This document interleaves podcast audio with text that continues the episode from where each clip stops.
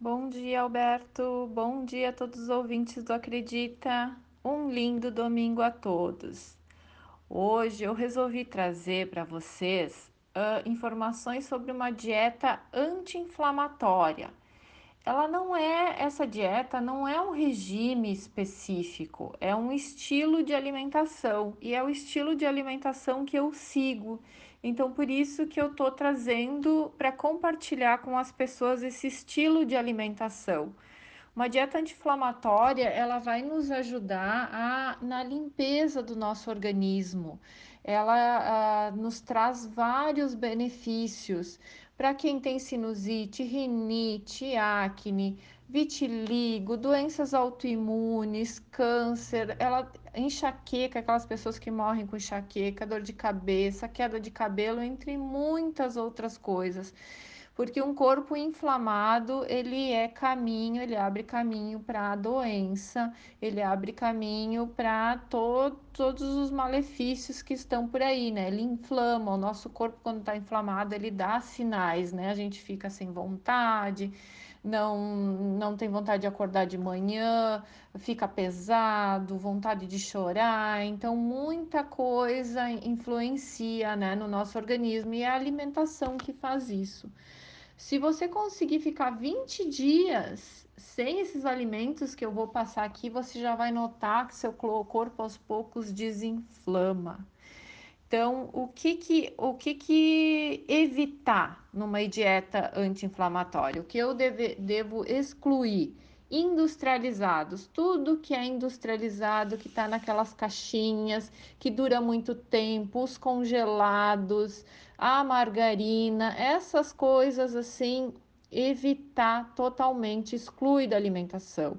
Açúcar refinado, aí o branco, esses adoçantes artificiais o glúten, os laticínios, óleos vegetais, o sal, aquele refinado, bebida alcoólica, carboidrato refinado, o que, que são as bolachinhas, os pães, todo essa, esse glúten puro aí que tem para vender, que tem muitas essas bolachinhas, esses docinhos, essas coisas que tá abarrotados os mercados aí.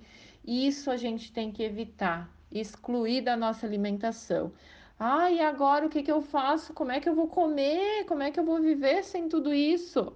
A gente tem como, como viver, a gente pode incluir frutas. As frutas estão aí, os legumes e as verduras estão aí para a gente comer. Gorduras boas, o azeite de oliva, o óleo de coco manteiga de boa qualidade, proteínas da carne, do peixe, carboidratos complexos, a batata, a batata doce, a moranga, uh, condimentos, a gente tem muitas especiarias, a gente, a gente tem a cúrcuma, a gente tem a, tem, uh, a cebolinha, a salsinha, o coentro, orégano, cebola, alho, a gente tem muita coisa para dar gosto na nossa comida, é só a gente se abrir ao novo.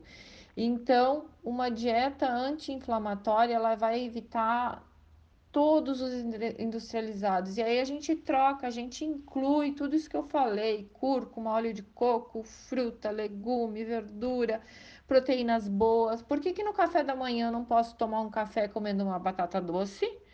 Porque a mídia nos faz sentar, tomar um café com leite, pegar um pão, colocar aquele presunto lá que, que é só química dentro, aquele queijo que hoje em dia, se vocês forem ler no pacote do queijo, não é mais queijo, aqueles queijinho fatiado ali, tudo que tem gosto, é, é, é eles têm muito sal e muito açúcar que vicia o nosso corpo e inflama nossas artérias. Então, gente, a gente pode trocar. Por que não comer um ovo de manhã cedo com a batata doce? Por que não? Isso é o que nos vendem, a mídia nos vende e a gente cai dentro dessa. Mas a gente pode comer um ovo com um ovo mexido com batata doce. A gente pode comer um pedacinho de frango, por que não, gente?